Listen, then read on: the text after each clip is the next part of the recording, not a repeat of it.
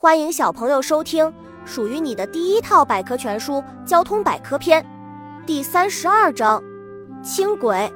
在城市铁路的建设中，轻轨和地铁像是一对孪生兄弟，各自承担着自己分内的工作。由于外形相近，很多人会将二者混淆。然而，再亲密的兄弟也是会有不同于彼此的特点，轻轨和地铁也是这样。轻轨的优点。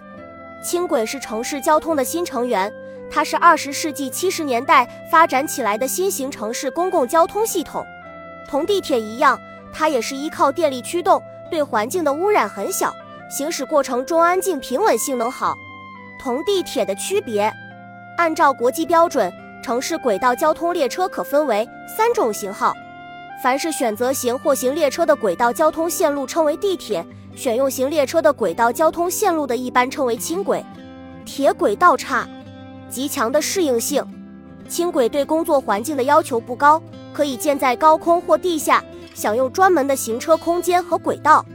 另外，可以通过建设高台或者用栅栏与其他车辆分开，在隔离出的车道内行驶。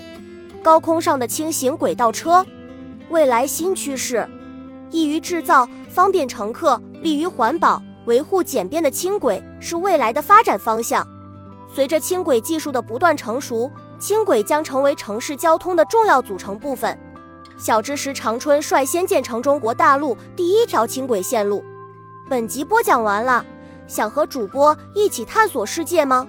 关注主播主页，更多精彩内容等着你。